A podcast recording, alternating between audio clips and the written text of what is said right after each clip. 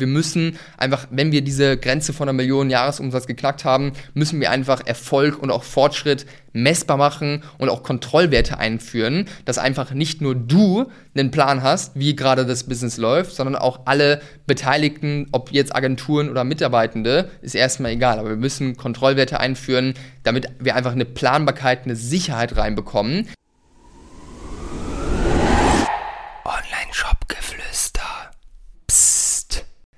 Hallo und herzlich willkommen. Heute habe ich vier Fehler für dich mitgenommen, die du unbedingt vermeiden solltest ab eine Million Euro Jahresumsatz. Und wir starten wie immer direkt rein mit Fehler Nummer eins. Und Fehler Nummer eins ist, dass du Kanäle einzeln betrachtest und auf den ROAS einzelne Kanäle optimierst. Ja, was ganz wichtig äh, ist zu verstehen, wenn du auf dem Level bist, dass du die eine Million Jahresumsatz geknackt hast, darüber äh, hinaus bist, dann wirst du wahrscheinlich schon mehrere Kanäle irgendwo am Start haben. Du wirst vielleicht Meta am Start haben, Google am Start haben, E-Mail-Marketing am Start haben, vielleicht auch schon TikTok-Ads irgendwo am Start haben. Du wirst auf jeden Fall höchstwahrscheinlich mehrere Kanäle am Start haben. Und was hier wichtig ist zu verstehen, ist, dass sich diese Kanäle irgendwo gegenseitig bedingen, beziehungsweise dort Wechselwirkungen stattfinden. Ja, deswegen macht es keinen Sinn, jetzt eine einzelne Plattform zu betrachten und da den ROAS zu verbessern, sondern worum es hier geht, ist die Marketing Efficiency, äh, Ratio, schwieriges Wort.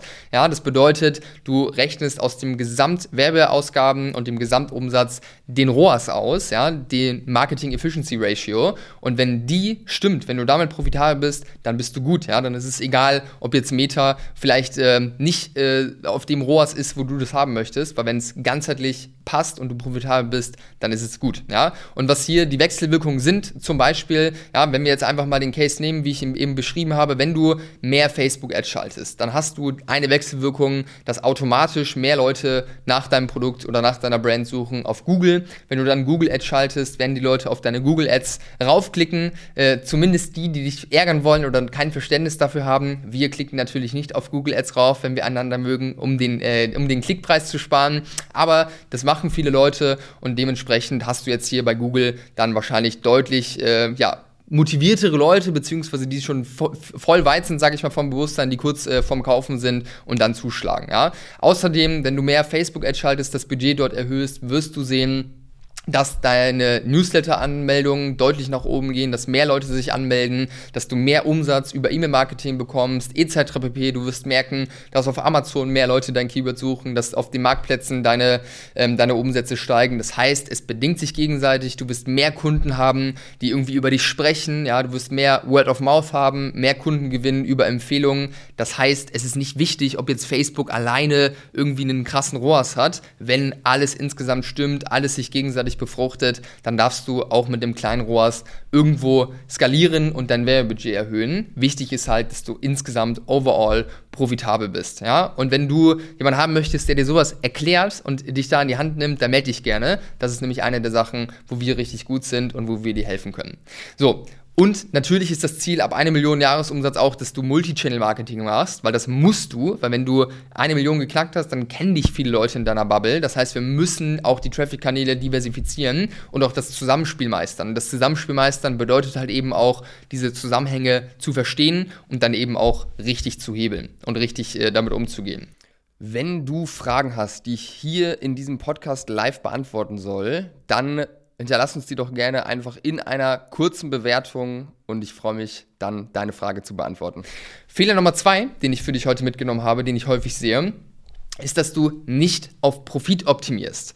Ich hatte eine Kundin, äh, die hatte ein ganz, ganz großes Thema damit, ihren Gewinn preiszugeben. Ja? Die hatte ihren Gewinn einmal im Monat äh, vom Steuerberater bekommen und das hat ihr gepasst, ja. Und äh, alle Agenturen, wir als Berater, die irgendwie mit im Boot waren, die hatten keinerlei Informationen, was am Ende wirklich der Gewinn ist, der hängen geblieben ist. Und wenn du nicht auf Profit optimierst und alle Beteiligten, die irgendwie mit drin sind, nicht mal Einsicht auf den Profit haben, dann hast du ein Problem, weil am Ende des Tages äh, ist es leicht, den Umsatz nach oben zu bekommen, wenn der Product Market, Market Fit gegeben ist ist, aber Umsatz ist nicht gleich Gewinn. Das ist nicht das, was zählt. Klar ist das gut und wichtig, im ersten Schritt mal den Umsatz zum Steigen zu bekommen. Aber am Ende des Tages geht es ja darum, dass dieses Business gesund ist, profitabel bist, auch, äh, ist, auch ein Gewinn äh, hängen bleibt. Von dem her ist es super, super wichtig, den Gewinn im Blick zu haben und nicht den Fokus auf den Umsatz zu haben oder den ROAS zu haben.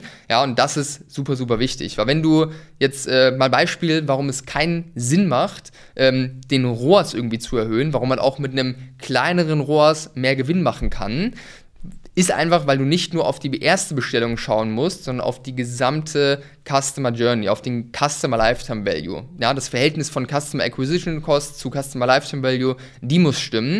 Und wenn deine Customer Acquisition, äh, Acquisition Costs in einem Rahmen sind, ja auch niedrig äh, bzw. höher werden, dein ROAS geringer wird, aber der Customer Lifetime Value auch steigt, dann ist es in Ordnung, wenn der ROAS irgendwo geringer ist, wenn du insgesamt über die Lebensdauer des Kunden irgendwo mehr Gewinn machst. Du wirst außerdem merken, dass wenn du mehr Volumen insgesamt fährst, ja, also mehr Umsatz insgesamt machst, dann ist es auch in Ordnung, wenn der Gewinn auf die einzelne Order geringer ist. Das ist aber einfach super wichtig, diesen Gewinn dann eben halt auch zu schauen und darauf äh, zu optimieren. Ja, und wenn du einen größeren Scale hast, dann hast du automatisch auch mehr Google, mehr E-Mail, mehr Word of Mouth, das, was ich eben schon gesagt habe, und gewisse Skaleneffekte, die sich auch einstellen. Bedeutet, die Durchschnittskosten pro Order, die sinken auch mit steigendem Output, mit steigendem Umsatz. Ja? Die Marktplätze befruchten sich, wenn du einfach insgesamt mehr Be äh, Volumen hast, ja, weil du ein besseres Ranking bekommst. Genauso ist es auch bei Google. Du kannst bessere Analysen fahren, weil du einfach mehr Daten zur Verfügung hast. AB-Tests laufen schneller. Deswegen ist ein größerer Scale auch in Ordnung, wenn der ROAS insgesamt geringer wird. Und das ist tatsächlich auch eine, ja, eine Sache, die sehr natürlich ist, dass wenn du deutlich größer bist, deutlich mehr wächst, dass der ROAS einfach immer niedriger wird. Aber es ist auch in Ordnung, wie gesagt. Man muss einfach nur das verstehen und auf den Gewinn optimieren. Und wenn man den Gewinn nicht kennt äh, und den auch nicht in Echtzeit irgendwo ausgespuckt hat und alle Beteiligten den kennen, dann hat man einfach ein Problem. Fehler Nummer drei, den ich heute für dich äh, dabei habe, den ich häufig sehe bei Brands, die jetzt irgendwie siebenstellig äh, plus sind, ist das nicht richtig oder mit den falschen Daten gearbeitet wird. Und was wir hier verstehen müssen, ist, dass E-Commerce einfach ein Datengame ist. Je besser du mit deinen Daten arbeitest, je besser du die verstehst, desto besser sind auch die Entscheidungen, die du triffst. Ja? Das heißt, weniger Bauchgefühl, mehr Datengrundlage bei Entscheidungen. Ich gebe dir ein Beispiel im E-Mail-Marketing. Wenn du aktuell darauf optimierst, dass deine Öffnungsraten sich verbessern und deine Klickraten irgendwie besser werden, dann hast du keine Ahnung, ehrlicherweise, was du gerade tust. Worauf du schauen solltest, was die KPIs sind, die irgendwo relevant sind, ist der Customer Lifetime Value auf 90 Tage, auf 180 Tage, weil wir, wenn wir da besser werden, wenn wir es hinbekommen, dass die Menschen in den ersten 90 Tagen, wo sie Kunde sind, mehr Geld ausgeben, dann haben wir schneller die Akquis Akquisitionskosten amortisiert. Das heißt, wir haben schneller irgendwo einen höheren Gewinn, auf Neukunden und dann ist es vielleicht sogar möglich, dass wir Neukunden gar nicht profitabel einkaufen, sondern draufzahlen bei dem ersten Kunden, äh, bei dem ersten Kauf, wenn wir ganz genau wissen, okay, ich weiß, dass 30% meiner Kunden in den ersten 90 oder 180 Tagen nochmal kaufen. Jetzt einfach mal wild in den Raum geworfen, diese Zahlen. Ja, und du solltest oder du musst deine Zahlen im Schlaf kennen. Ich habe häufig tatsächlich Momente, wo ich Leute frage, ähm, was ist die Retention Rate, die Wiederkaufsrate, was sind deine Kacks ähm, zum Beispiel, und die Leute haben keine Antwort darauf, die können es nicht aus der Pistole ausspucken. Und das ist ein Problem, ja. Du musst deine Zahlen, diese wichtigen Zahlen, ja, das sind die Grundzahlen deines Unternehmens, die musst du immer im Kopf haben, die musst du präsent haben, die musst du aus der Pistole schießen können. Und das ist ein Thema, wo wir zum Beispiel auch bei uns in den Erstgesprächen drauf eingehen, dass wir uns deine Zahlen angucken, dass wir gucken, wo hast du Probleme, dass wir Zusammenhänge verstehen. Deswegen buch dir gerne einen Call, wenn du mal jemanden haben möchtest, der mal mit dir durch deine Zahlen durchgeht und dir mal sagt, wo deine größten Potenziale sind, wo du vielleicht auch Probleme hast oder auch Chancen hast, die du irgendwie besser hebeln kannst. Ja? Das heißt, Zahlen, ja, vor allem solche elementaren Kennzahlen deines Businesses, die müssen aus der Pistole rauskommen. Ja, und wir müssen einfach, wenn wir diese Grenze von einer Million Jahresumsatz geknackt haben, müssen wir einfach Erfolg und auch Fortschritt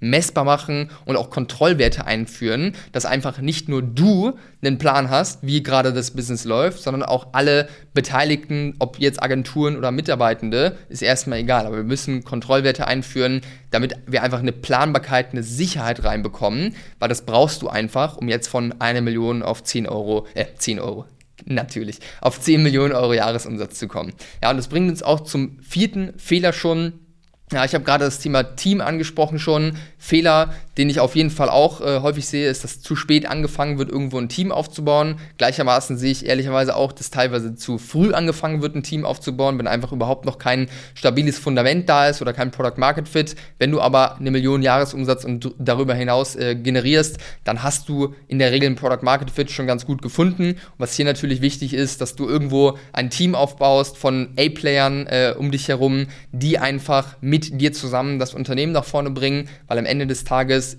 bist du als Gründer, als Gründerin immer der größte Engpass. Du bist zeitlich sehr, sehr eingeschränkt wahrscheinlich, äh, wenn du irgendwo diese Schritte gegangen bist und noch kein Team um dich herum hast. Und wenn du wirklich die nächste Hürde dann überwinden willst, wenn du auf achtstellige Jahresumsätze kommen willst, ist ganz klar, da brauchst du ein Team von absoluten A-Playern um dich herum, dass das möglich ist. Und auch Agenturen eventuell zu gewissen Zeitpunkten an gewissen Stellen, die dir nochmal einen Boost reingeben und Umsetzungspower, sage ich mal, ins Projekt reingeben. Und das ist auf jeden Fall auch elementar wichtig, da ja, die richtigen Leute ins Team zu holen und das auch zur richtigen Zeit.